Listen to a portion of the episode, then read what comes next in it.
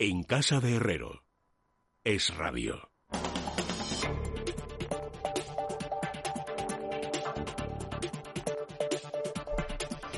Veintiún minutos. Faltan amigos para que sean las 10, las 9 en la Comunidad Canaria. Entramos en la jurisdicción económica. Carmen Tomás, bienvenida. Buenas noches. Hola, buenas noches, Herrero. ¿Qué tal? ¿A, quién ponemos a parir? Buf, hoy a lo más alto. Hoy ya directamente al inquilino de la Moncloa. ¿A Sánchez? Sí, sí. Bueno, pero es que eso vamos. vale para un roto y para un descos- un des- descosido. o sea, No, no, no, no. Por cosas muy concretas. Hoy Vale. le doy. Vale, vale, hoy pues ahora, ahora lo justificas. Eh, don Javier Santa Cruz, bienvenido. Muy buenas noches. Muy buenas noches, don Luis. ¿Por dónde puede ir Carmen? Apuntando tan alto. Hombre, yo creo que una de las de las cosas principales del día es eh, la pelea entre los partidos para intentar ver si se ponen de acuerdo o no se ponen de acuerdo con las conclusiones de la famosa Comisión de la Reconstrucción. No sé si irá por ahí, pero yo creo que sí que es uno de los elementos centrales de lo que ha ocurrido en, en la economía de hoy. ¿Caliente o frío, Carmen? Pues sí, sí, es uno de los temas. Tengo varios, pero obviamente es esta farsa de esta Comisión para la Reconstrucción que en uno de sus vertientes, como tú decías muy bien, en mi opinión, si quieres hacer algo que tenga que ver con la construcción, que no sé yo si la reconstrucción, pero bueno, es la educación y ya ves a dónde, dónde estamos.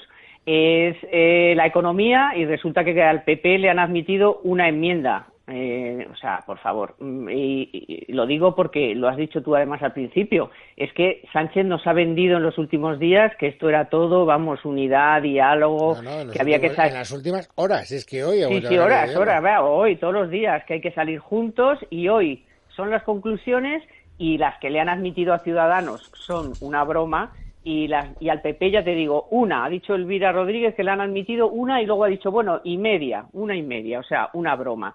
Pero es que hoy nos hemos enterado que después de que nos vendió el presidente directamente el plan para salvar al turismo y que ese dinero iba a venir de Europa, hoy nos hemos enterado de que la Comisión Europea ha contestado a un diputado, a Bauzá, a un eurodiputado, y le ha dicho, no, no, si España no ha presentado ningún plan para el turismo, ni la hostelería, ni nada. Dos.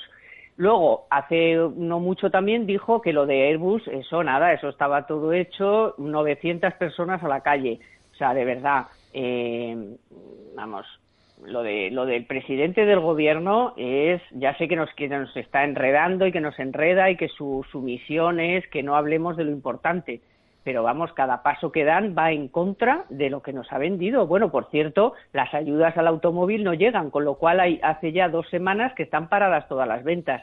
Es decir, es que es un desastre, un auténtico desastre. Y ya hay que atribuírselo directamente al presidente del gobierno. Vamos a dejar ya a los ministros que, que de- demuestran que nos hacen su trabajo. Pero aquí el que está vendiendo las cosas es el señor Sánchez y el, preside- el presidente. Y no sale ninguna, o salen al revés. Bueno, por acción y por omisión, ¿no? Porque eh, no sé qué importancia le dais, al final vosotros sois los expertos, no yo, eh, pero después del informe que, vamos, del informe, de los datos que ayer conocimos a través del INE, de las recomendaciones del Banco de España, y sigue el gobierno en una actitud silente, no nos dice eh, si está preocupado, muy preocupado, poco preocupado, si ve con simpatía lo que le dice el Banco de España que tiene que hacer, si pasa olímpicamente de las recomendaciones, está como en otro mundo.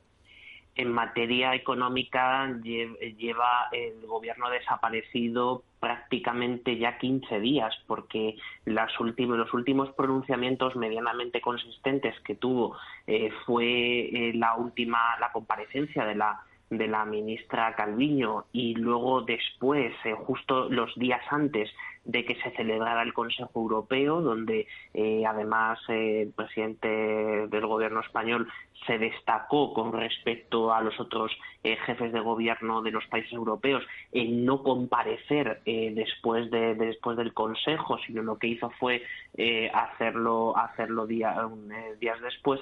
Entonces, eh, esa, esa desaparición llama poderosamente la atención porque una, o si se ha ocurrido una cosa importante en estos últimos días es, sin duda alguna, no, no sé si estaréis de acuerdo conmigo, es eh, cómo ha tomado las riendas de, el- del discurso económico y sobre todo de las cosas que hay que hacer tangibles, concretas y a corto plazo el Banco de España. Es decir, yo creo que el, papel tanto de- del gobernador como también del director general de, Economía Estadística está siendo verdaderamente extraordinario. O sea, están marcando el debate, están haciendo una labor que es la que tendría que estar haciendo ya el propio gobierno, pero en cualquier caso creo, y esto es un poco más percepción más que, más que información concreta, es que el propio gobierno, las mm, graves tensiones internas que sufre, pues eh, una de las eh, consecuencias que tiene es que no haya un discurso económico plenamente coherente entre los diferentes ministerios y sobre todo que lo que se está intentando ver es cómo se plasma un acuerdo político bastante difícil para primero aprobar el techo de gasto y por tanto a partir de ahí empezar a poner en marcha eh, la negociación de los del proyecto de presupuestos generales del Estado y ahí es donde muy probablemente nos encontraremos pues con, con a partir de septiembre septiembre octubre probablemente con las los primeros eh, decretos o las primeras decisiones de lógicamente de reportes porque la, la situación presupuestaria se puede volver eh, francamente vamos totalmente asumible. Ya eh, los últimos datos de recaudación son absolutamente demoledores.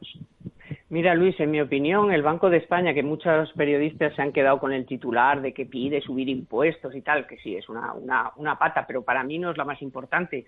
Eh, el Banco de España habla de la educación, precisamente, de la necesidad de, que las, nuevas tecnologías entren en todo lo que son también las microempresas, es decir, para que aumente la productividad del país. Aquí nadie habla de la productividad y es una de las cosas más importantes. Y tercera, y para mí muy importante, ya sabes que soy muy pesada yo con los informes de la IDEF, bueno, pues eh, una de las mm, cosas mm, más interesantes a mi modo de ver que dice el Banco de España es, oiga, que hay que revisar el gasto, hay que revisar todas las partidas de bonificaciones, exenciones y precisamente la IDEF está embarcada en un segundo informe. Ya hizo un primero entre gasto y subvenciones que decía que 30.000 millones son cuestionables de un modo u otro, ¿no? Que se podría ir revisando, pero que está haciendo, y es verdad, va a publicar un segundo informe en el que va a poner también, eh, bueno, pues sobre la mesa más eh, tipo de gasto y sobre todo bonificaciones, exenciones y tal, si son realmente, eh, bueno, pues efectivas y si se pueden ir mirando para sacar de ahí dinero. O sea, el Banco de España no ha dicho solamente, ala, suban ustedes impuestos. No, no, ha dicho, cojan ustedes el presupuesto los informes de la IDEF. ¿Y qué ha ocurrido?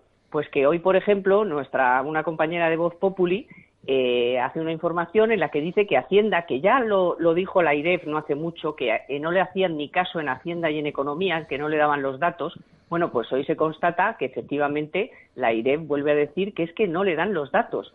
Y la última previsión que hizo la IREF para este trimestre de caída, bueno, ya del trimestre segundo, que mm, decía que más sobre la economía podía caer un 14% y advertía que solamente había tenido la oportunidad de ver el 40% de los datos. Es decir, que le están ocultando los datos al aire para que no pueda hacer ni sus previsiones, ni, ni, ni siquiera hacer una evaluación ni positiva ni negativa del plan de estabilidad, que ya lo dijo en su momento, que no tenía suficiente información y tal.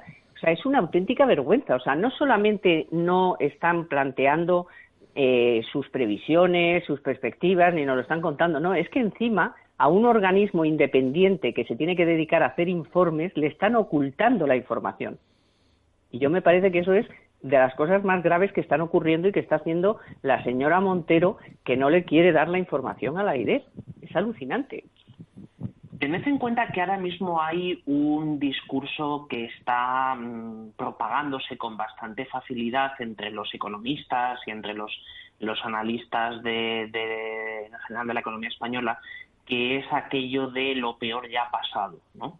Y entonces, una de las cosas que el otro día, cuando se publicaron las estimaciones del Fondo Monetario, las que comentamos justo el miércoles pasado, y veíamos que España eh, registraba con Italia la mayor caída de la economía de toda la de, los de los eh, toda la zona euro, eh, hubo una respuesta inmediata por parte de, bastantes personas, algunas de ellas eh, cualificadas, ¿no? diciendo que esto es un que esto tiene un sesgo porque realmente eh, la gran caída ya se ha producido y por tanto lo que veremos en los próximos meses es, recuperación. Se está generando un clima de complacencia que a mí especialmente me preocupa, ¿no?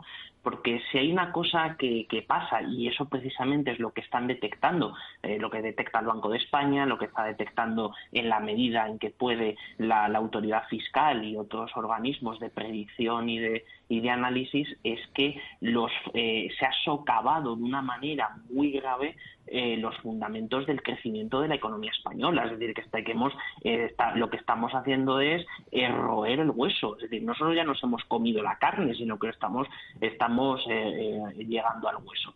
Y entonces eso hace que una recuperación no pueda pensarse más pronto del año 2022, ¿no? que es la, lo, que, lo que el Banco de España está, estaba diciendo y en ese sentido la, complacencia siempre es peligrosa porque las crisis, especialmente esta en la que estamos, que es enormemente grave, las crisis mutan. Es decir, las crisis cambian eh, y, muchas veces no se sabe, la mayor parte de las ocasiones no se sabe cuál es eh, o, o, cuándo se va a producir esa mutación. Entonces, mutaciones puede haber muchas, ¿no? Puede ser como ocurrió en la crisis del 2008-2010, cuando pasamos de, de ser una crisis financiera a una crisis de demanda, de una crisis de demanda pasamos a una crisis estructural, de una crisis estructural pasamos a ser una crisis de deuda y de una crisis de deuda fuimos a una crisis política, es decir, que fueron diversas diversas mutaciones. Entonces, en esta ocasión es probable que nos encontremos en un escenario también de posibles mutaciones. Entonces,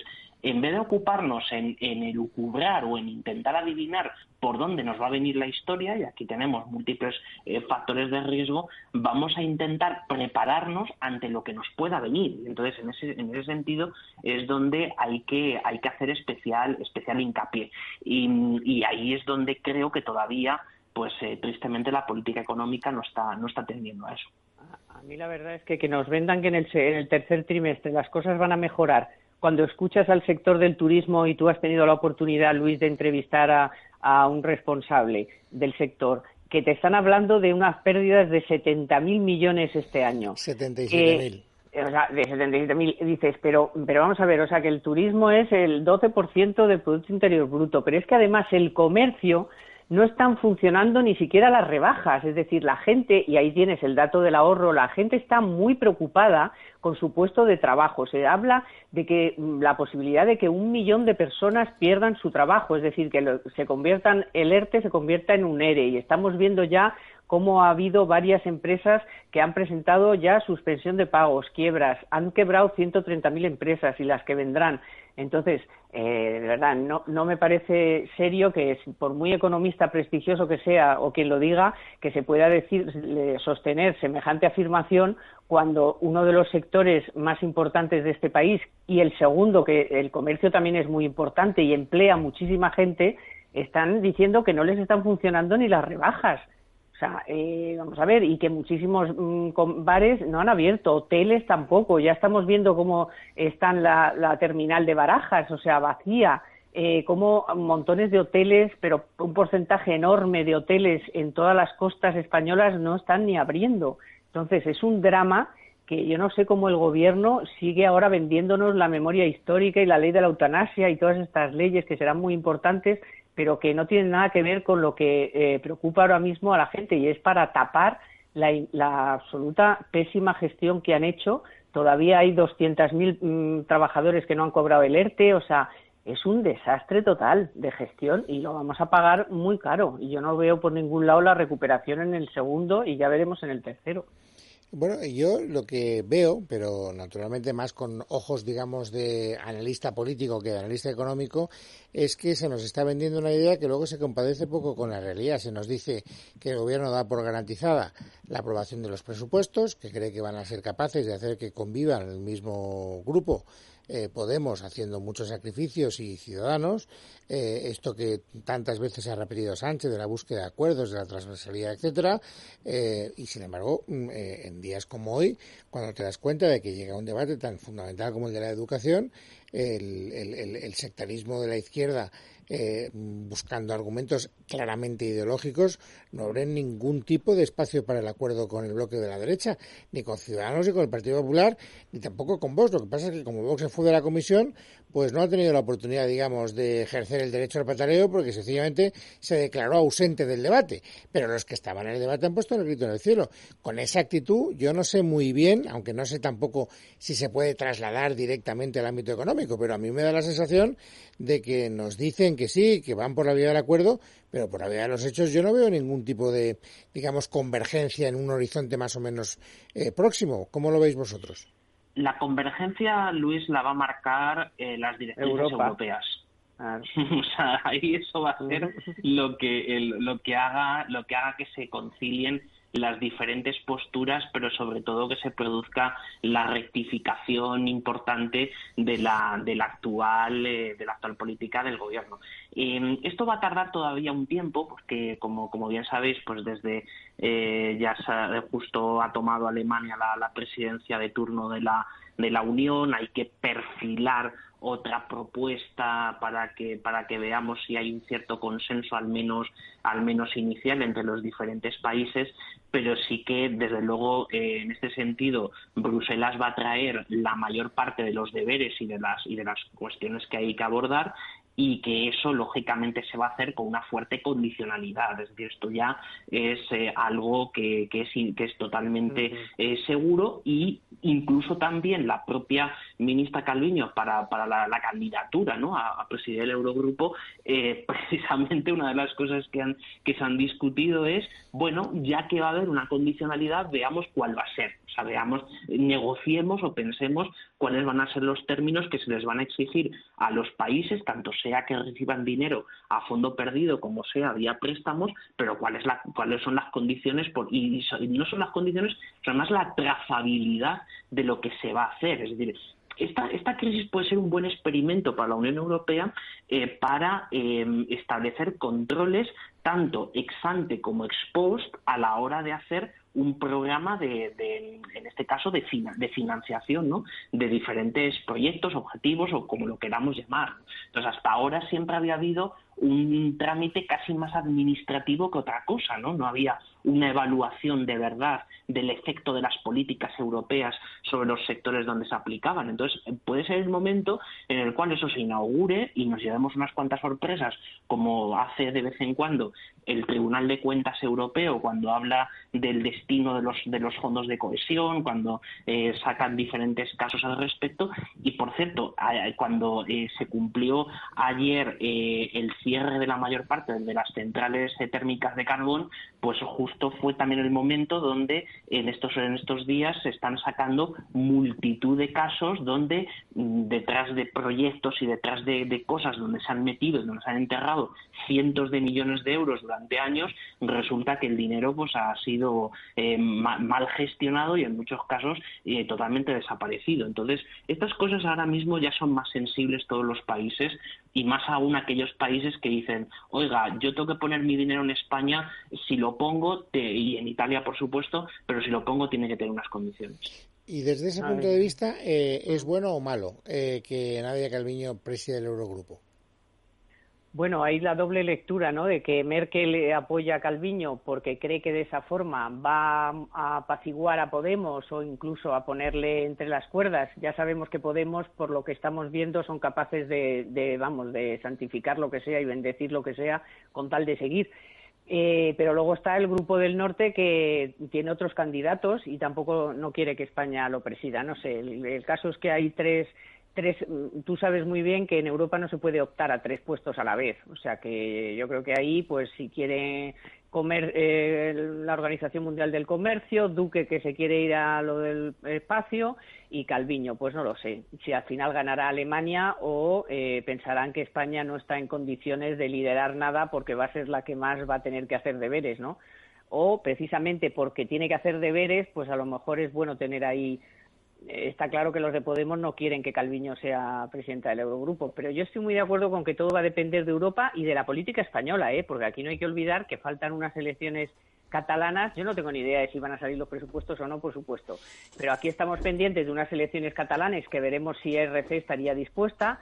Veríamos eh, eh, si Podemos se arrastra hasta el final y qué pasa con Pablo Iglesias, que esa es otra incógnita eh, cuáles son los deberes que realmente hay que hacer, porque si aquí empezamos ya, no, las pensiones con el IPC, olvídate, y tienes que hacer un factor de sostenibilidad, es decir, volver a lo de Rajoy. Y encima tienes que subir la edad de jubilación, eh, contar muchos más años, casi toda la vida laboral para el cálculo. En fin, eh, ¿Todo eso mm, lo tragaría Podemos con tal de seguir? Pues depende de cómo esté Podemos en ese momento. No sé, son muchas incógnitas y, va a tener que hacer mucho encaje de bolillo Sánchez. Se cree que lo, yo creo que lo ve más fácil de lo que en realidad va a ser. ¿eh?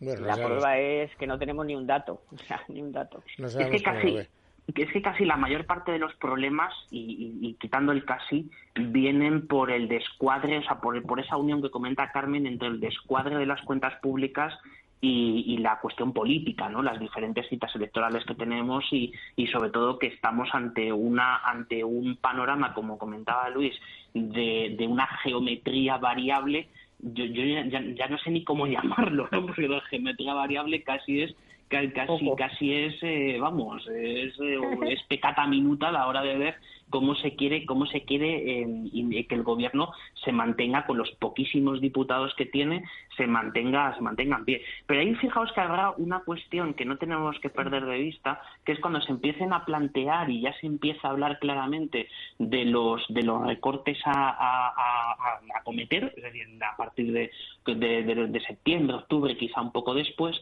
y ahí eh, ya se ha empezado a dar el mensaje de eh, la cuestión del IVA. El tema del IVA tiene mucha importancia porque eh, efectivamente el agujero que tenemos en España es verdaderamente terrible pero en términos de recaudación, en términos de, de, cómo se gestionan impuestos, es decir, son auténticos indios, pero hay una cosa que es mm, más importante aún, que es que cuando hablamos de impuestos eh, tenemos que hablar de que España es un país que fiscalmente castiga a los salarios y al ahorro y beneficia el consumo. O sea, es una cosa que es inaudita en Europa, es una cosa que no hay, no hay quien la entienda, ¿no? Entonces, estas cosas están empezando a, salir a salir y es probable que los tiros empiecen a, caminar por ahí porque son cosas que si todos os acordáis de ellas, por supuesto, en la anterior crisis se contaban. O sea, ¿te acuerdas, Carmen, cuando hablábamos del cambio del IVA por cotizaciones a la seguridad social? Eh, el tema, por supuesto, de la evaluación del gasto y del recorte de todo el gasto no esencial. Entonces, hay cosas que son viejas cuestiones que siempre surgen y que ahora pues volverán a estar otra vez de moda. Señores, muchas gracias una vez más por acompañarme. Carmen, un beso muy fuerte. y a ti, Javier, un abrazo muy fuerte y hasta la semana que viene. Son amigos las 10 de la noche, las 9 en la Comunidad Canaria, el momento en el que hay que cruzar la frontera de las emociones políticas. Así que por lo que pueda pasar, con carácter preventivo, un poquito de Calm Plus. Eso es, porque es un complemento a base de dos aminoácidos esenciales y además acompañado de vitamina B3 y B6 que contribuyen al buen funcionamiento del sistema nervioso y también a mantener las funciones cognitivas.